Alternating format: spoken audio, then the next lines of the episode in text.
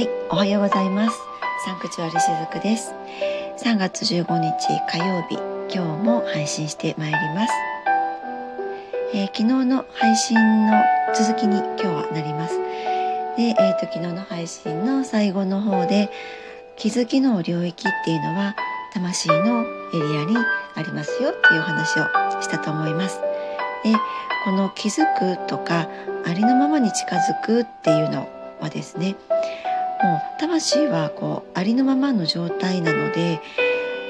気づけば気づくほどその魂に近づけるっていうことなんですね。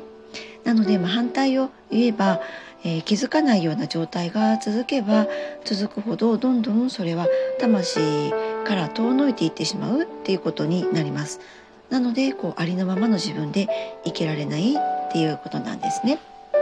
うん、でも、まあ、言ってみたらこの気づくっていうのは何かその特別なことのように思う方もいらっしゃるかもしれないんですけれども全然あのそうではなくってそもそも私たちって魂の状態では気づきが100%なんですよ。でも私たちはこの人間として生きていてそしてこの地球上ではこの肉体をまとってますから気づき100%だけでは生きられないんですね当然のこと。なのでそれって魂の感覚だけでは生きられないっていうことなんです。で私あのよくお伝えするのですが思考ですね、えー頭で考える思考です。思考というものを持っていていわゆるこの人間が作った人間社会みたいなこういろんなルールがあるこの地球上でやっぱり私たちは、えー生きていかなきゃいけないし生かされていると思うんですね。で生かさなきゃいけないとも思っています。なのであの魂でもそうするとこう魂の感覚だけでは生きていけないんです。なのであえてこの脳で思考っていうところを使ってある意味自分を武装するんですね、えー守るわけです外側から。で、えー、とこれですね以前、うん、スピリチュアル講座か魂の授業だったかちょっと覚えてないんですけれども、えーお話ししたのですがなのでその生まれたての赤ちゃんっていうのは気づきが100%の状態なんです。もうめちゃくちゃこう一番波動の高い存在だと私思ってるんですね。で赤ちゃんの時って喋ったりとかはできないんですけれどもその泣いたりすることで自分を本能のままに表現してこうその時のありのままをそのままやっていますよね。なので赤ちゃんっていうのは一番素晴らしいし一番波動が高いと思っています。赤ちゃんっていうのはもう頭の魂のありようをまだまだ引き継いでいる状態なんですね。地球上に生まれた時にはもう三次元的存在にはなってるけれども一番赤ちゃんはスピリチュアルレベルが高いと思います。もう全てを持っていますね。ただまあ喋れない表現できないっていうだけなんですね。だから何も持ってわけ持ってないわけでもなくむしろ、えー、全て持っている完璧な存在なんですね。まあ、この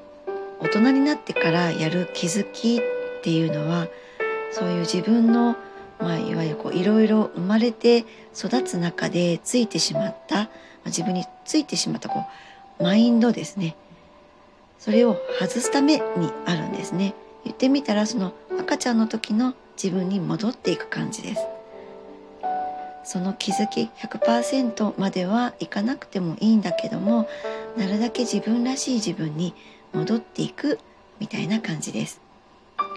魂のありようを取り戻すみたいな大人として生きながら赤ちゃんのようなありのままを体現するように持っていく。えそのために気づ使うのが、まあ、気づきかなと私は思っています。だからですねその気づきっていうのはもう本当にその魂のレベルと同等なんですね。もともと自分が自分の内側に持っているものを再発見していくっていう感じです。赤ちゃんの時っていうのはですねそのままがもう気づきの状態なので発見なんかしなくてよかったんですね。だけどもえー、大人になるにつれてさっきもお伝えしたようにいろんなものがこう周りから周りの環境とかまあ、えー、一番小さなコミュニティはまず家族ですよね、えー、家庭の中だったり今度学校にあ幼稚園があるかな？幼稚園とか保育園に行きだしたらそのコミュニティであったりで次は学校であったりその次は、えー、社会であったりっていう、えー、その都度その都度いろんなコミュニティに所属しながら私たちって大きくなっていくわけなんですけれどもその都度その都度そのコミュニティでの、えー、中にあるやっぱりこうルールとかを自分の中に入れていくわけなのでそれってある意味、まあ、あのいろんな固定観念とかも植え付けていくわけなんですね。でその時にマインドっていうのも使っていくわけなんですけれどもまあその中で不要なマインドもやっぱりあるわけなんです。なのでそのマインドを、えー、いらなかったことにはできないん？いらなかったことにはできないにしても後になってあこれは今は必要ないなっていう感じで外していくことはできるわけなんですよね。で外していく中であこんな私もいたんだとか、えー、えー、こんな私私じゃないって思い込んでた私も出てきたりします。でも、えっと、そこにも気づいていくっていうことが結構大人になってからの気づきの中では大事だったりするんですね。まあそうやってああそっかやっぱりこれかみたいな感じで見つけていく作業によって私たちって、えー、新しい可能性もまた自分の中で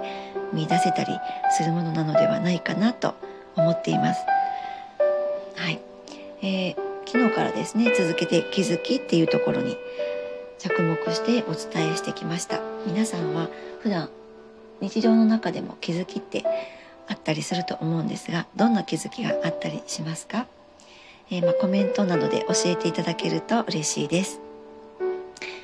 た最後はで、えーと、明日はですね、えー、最後の締めくくりとしてこの気づきについてお話ししていこうと思っています。今日も最後までお聴きくださりありがとうございました。しずくでした。